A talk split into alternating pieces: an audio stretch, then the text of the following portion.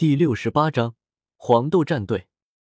则等寒风醒来的时候，只觉得头疼欲裂，轻啧了一声，狠狠的敲了一下自己的脑袋，心中暗道：以后再也不喝酒了。寒风下意识的从床上爬起来，发现他正置身于大斗魂场的单独休息室中。寒风并不觉得意外。毕竟史莱克和史莱克学院的距离还是挺远的。宁荣荣和唐三想把他们六个人都弄回去的话，显然有些困难。韩风直至此时还没有意识到，昨天他看到的唐三其实早就已经喝醉了。你醒了？韩风并没有看到房间的沙发上还趴着一道粉发的身影。当韩风起身的时候，他也连忙站了起来。从桌子上拿过早就准备好了的蜂蜜水，走到韩风身前，微微一笑：“头很痛吧？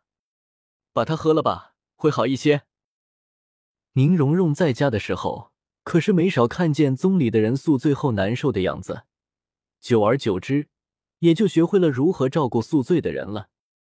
韩风看着宁荣荣递来的蜂蜜水，又看了看宁荣荣有些憔悴的俏脸，心中莫名有些异样。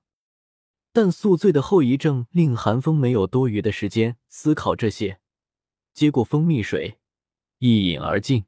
谢谢。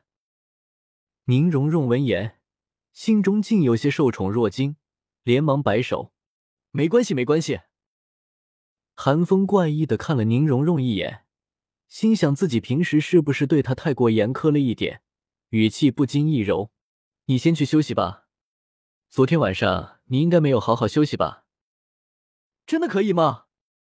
宁荣荣美眸瞟了眼还有些温柔的床单，俏脸一片嫣红。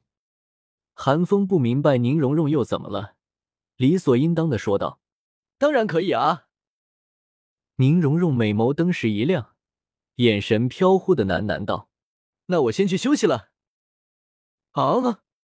韩风点了点头，揉了揉太阳穴。突然想起昨天晚上自己被宁荣荣灌醉的事情，心中有些发虚，装模作样的挠了挠头发，顾左而言他的问道：“你很喜欢喝酒吗？”啊！宁荣荣不解，露出疑惑的表情：“没有啊，我不喜欢喝酒哦。昨天可是我第一次喝酒呢。那为什么？”韩风一愣，诧异的问道。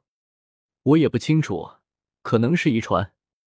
宁荣荣想了想，只能这样解释了。韩风点了点头，咳嗽了两声，将脸转了过去，有些讷讷的问道：“那个，昨天晚上我喝醉后，应该没有说什么奇怪的话，或者做什么奇怪的事情吧？不管是前世还是今生，韩风都是第一次喝醉，他真怕自己酒品不好。”宁荣荣沉默了一会儿，反倒露出困惑的样子，反问道：“比如打呼噜算吗？”听到宁荣荣俏皮的回答，韩风顿时松了口气，点了点头，义正言辞的说道：“你去休息吧，我先走了。”说罢，韩风直接跑了出去，开门、出门、关门，一气呵成。房内的宁荣荣见状，同样松了口气，小心翼翼的钻进了被窝中，时不时发出一两声窃笑，似乎心情很好的样子。韩风走出房门之后，便看见索托大斗魂场的负责人敖主管正与大师和弗兰德说着什么，神情很严肃的样子。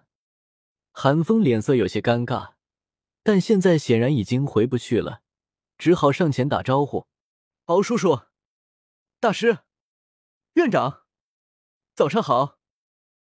听到寒风的声音，大师三人都转过了头来。敖主管微微一笑，露出亲和的表情：“小风，我们又见面了。”大师只是点了点头，弗兰德的表情就显得猥琐的多了，嘿嘿一笑，意味深长的说道：“寒风啊，你终于醒了！”弗兰德的声音让韩风下意识的感觉到一阵恶寒，却不明白为什么只是警惕的看了一眼弗兰德，直接掠过了他，对大师和敖主管说道：“敖叔叔，大师，我是不是不该在这里啊？要不我先出去，你们就当我没出现过。”敖主管的表情有些尴尬，毕竟他这次过来和大师与弗兰德说的事情，并不是什么上得了台面的东西，被自己的晚辈撞破了，让他的面子有些挂不住。大师倒是神情不变，摇了摇头：“不用了，反正也是你们的事情，你就一起听听吧。”我们的事情。韩风闻言顿感困惑，但既然大师都不反对，他也感兴趣，自然也就不准备离开了，将疑惑的目光投向了敖主管。敖主管讪讪一笑，只好说道：“是这样的。”前些日子，我们索托大斗魂场请来了一支队伍，他们的实力很强，短短的十几天，便让我们赢取了重力。但随着他们的比赛越来越多，那些大财主也反应了过来，然后请神容易送神难，这个队伍赖着不走了。那些大财主们意识到这支队伍的强大之后，在他们身上压下了重注，短短时间内。索托大斗魂场不仅将赚的全部吐了出来，还出现了巨大的资金空缺，入不敷出，眼看着就要支撑不下去了。接下来的话都不用敖主管说，韩风白眼一翻，就直接说了出来。韩当同样是在大斗魂场工作的人，韩风多少也了解一下大斗魂场的内幕。斯坦大斗魂场的上一任主管就是这么没的。被韩风这么直截了当的说出来，敖主管讪讪一笑，脸上的尴尬之色更加明显。小风果然聪慧，哈哈哈！呵呵，韩风假笑了两声。大师和弗兰德还在，他也不说话，等着大师和弗兰德表态。敖主管想要我们做什么？大师沉吟了一声，沉着问道：“可可。”敖主管尴尬的笑了笑。现在我们需要一个能够战胜那支队伍的战队，打破底下赌场被那支队伍垄断的局面。实不相瞒，我们已经找不出其他能够与那支队伍抗衡的魂尊战队了。或许史莱克战队就是我们最后的选择了。敖主管说完，弗兰德便大喝了一声：“不行！你这是准把将我的学生当枪使？”没错，大师也闭上了双眼。摇了摇头，我们史莱克战队是不会接受和这种来历不明战队的斗魂的。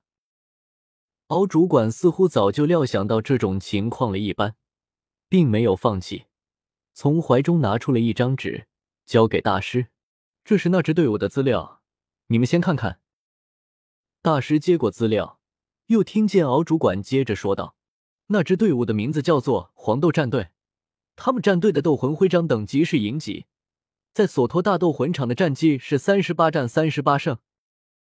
黄豆战队，弗兰德大师和韩风闻言，同时惊呼了一声。韩风就说：“为什么感觉眼前这一幕有着一种强烈的既视感？原来是黄豆战队的剧情啊！”而大师则是对黄豆战队早有耳闻，弗兰德是对黄豆战队的导师很熟悉。大师皱了皱眉。朝手上的资料看去，看到第一个名字，瞳孔便是猛地一缩，握着资料的手微微一颤，但很快便恢复了平静。将整份资料看完后，沉吟了一会，便对敖主管说道：“这场斗魂，我们史莱克战队接了。”小刚，弗兰德大叫了一声，正要问什么，却被大师抬手制止了。知道大师性子的弗兰德只能压下自己的疑虑，准备等敖主管走后再问大师。韩风倒是早就知道了大师的选择，并没有半点惊讶。敖主管则像是抓住了救命稻草一般，惊喜的大叫了一声：“真的吗？”大师点了点头，千真万确。那好，我现在就去安排斗魂时间。敖主管闻言大喜。一点都不迟疑，转身就冲了出去，一副生怕大师反悔的样子。韩风，你先看看吧。大师将手上的资料交给韩风，韩风不置可否的接过资料，仔细的看了起来。当年的记忆早就淡忘的差不多了，也就一些重要剧情还记得。玉天恒等人的修为和魂技什么的，韩风早就忘得一干二净了。另一边，大师看着欲言又止的弗兰德，开口道：“我们出去说。”好。弗兰德也不想在寒风面前和大师争辩，当即同意了下来。